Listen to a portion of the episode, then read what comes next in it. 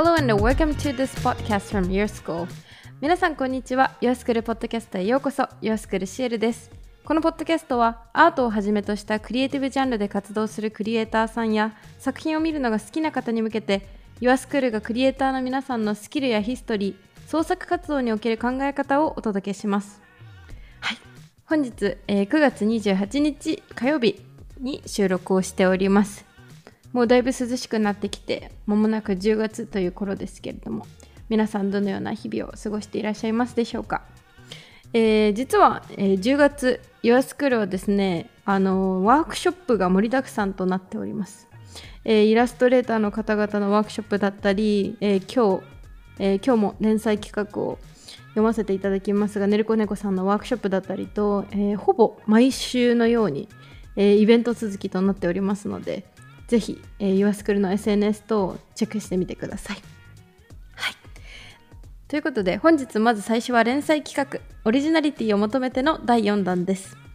えーこの企画は商品パッケージやプロダクトデザインなど商業デザイナーとして活動し YouTube にてハンドメイド動画の配信をしているねるこねこさん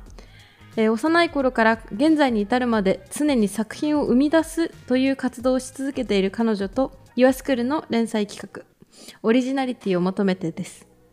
えー今回第4回は観察眼、えー創造性を持って自分らしい自分にしか生み出せない価値のあるオリジナル作品とは一体どのように出来上がるのでしょうか。それでは観察眼。私はネルコネコの名前で手芸家としてハンドメイドをしています。常に作家として技術や感覚を常に養い続けたいと考えています。以前の連載記事、創造性は雲のようなものでもお伝えしましたが、技術とは作り続けていれば時間が解決してくれます。指先の感覚、ものづくりの感覚は日々の努力が積み重なってできるものです。それら以外でものづくりをするのにとても大切な欠かせないものがあります。それは目です。私はこれを観察眼と呼んでいます。良い観察眼を持っているといろんなことに気がつくことができます。繊細な着眼点、色や形、または違和感やズレなど、ものづくりをする上で気がつくということはとても大切なことで、この気がつくが新しいアイディアとなって新しい作品を生み出します。では、観察眼を養うためのトレーニングについて。まずは身の回りのものを何でも良いので手に取ってみてください。そして手で触りながら回していろんな角度からよく見てください。そうですね。時間は3分程度。今から3分です。スタート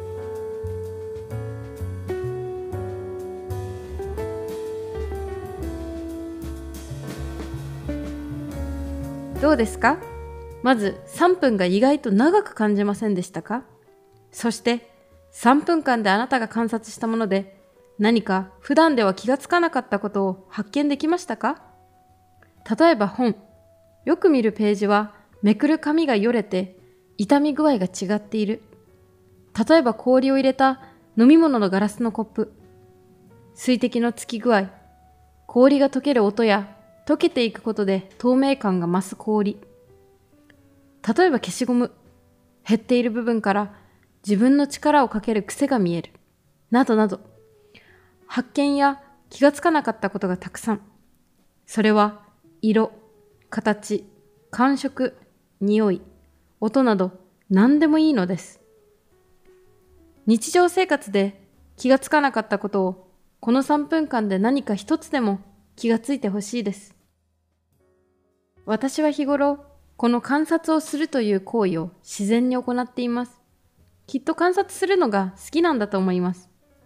スーパーでも公園でも友人と団らん中のカフェでも飲みの市の古い食器散歩中のワンちゃん惣菜売り場の焼き魚の焦げ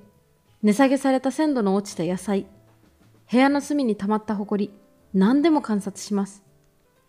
なぜ観察するのかと言いますといざほこりの溜まった状態を表現しようと思ってもぼんやりと想像はできるものの詳細には理解できていなくて、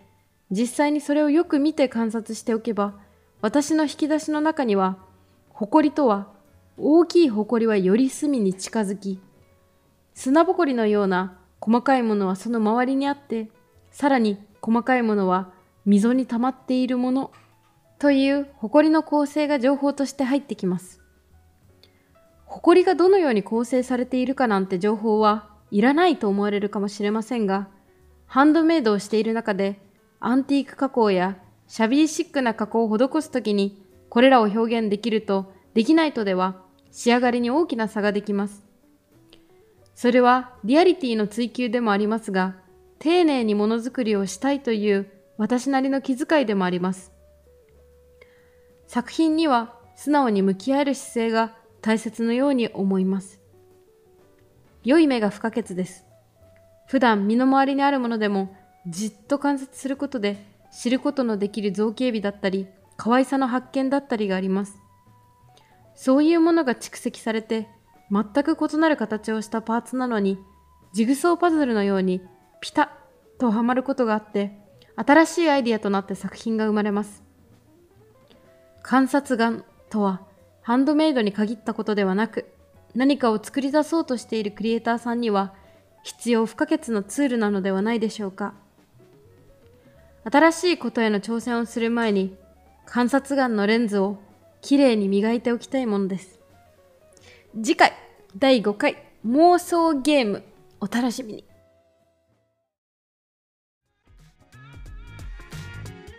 はい。ということでした。いやー、観察眼本当に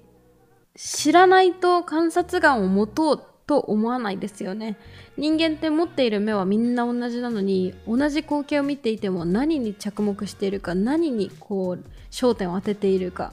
またはその物事に対してこうどれだけこう時間を割いて考えるかとか同じ景色を見ててもこうやっぱ全然違うなって感じることは私もすごくあって実はこの先ほどあった誇りの話ですがあのねるこ猫さんと YourSchool のオンラインクラス撮影をした時にですね、えー、実際にねるこ猫さんは本当に窓枠の誇りを眺めていたんですね。私も結構そういう不思議ななんか他の人はきっと見過ごしてしまうようなものにこう着目するの好きなタイプではあるんですけれどもまさかそこの誇りをそんな風に眺めるかと思ってあの彼女のその先ほどの言葉を借りると、えー、彼女なりのものづくりの気遣いですね。気遣いというものの、えー、もう本当素晴らしさもう本当尊敬だなと思いました。ということで次回妄想ゲームです。もう妄想ゲーム私実はこの連載の中でもかなり楽しみにしているところでありましてぜひ皆様またお楽しみにしていてください。はい。では続いて YourSchool よりオンラインクラスのリリース情報です。えー、9月17日にイラストレーター川名すずさんのオンラインクラスがリリースされました。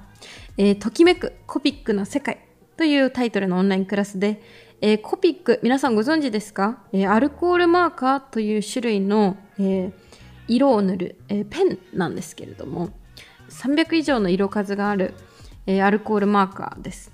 このコピックをこよなく愛するイラストレーター川野すずさんが小学生の頃から描き続けてきたエピソードをはじめとしたこれまでの制作裏側を知ることができるオンラインクラスとなっております。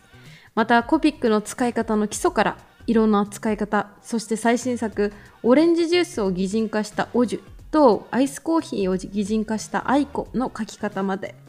この擬人化させたキャラクターデザインから塗り上げるところまで全てを一緒に描くことができるオンラインクラスです。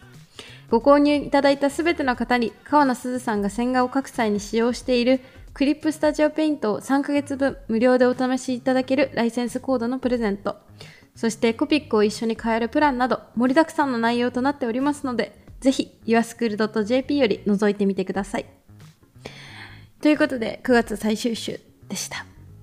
あの冒頭でもお伝えしましたが10月はですね、えワークショップ盛りだくさんとなっておりますので、え、皆様ぜひ何か新しいこう自分の好きなこと好きなものへの出会いのきっかけになれればいいなと思います。えー、y o u r s c h はクリエイターの本当に好きなこと、伝えたいことをコンテンツを通じてファンに届け、より深い学びの機会と新たな選択肢を提案するサービスです。Thank you for listening. See you next time.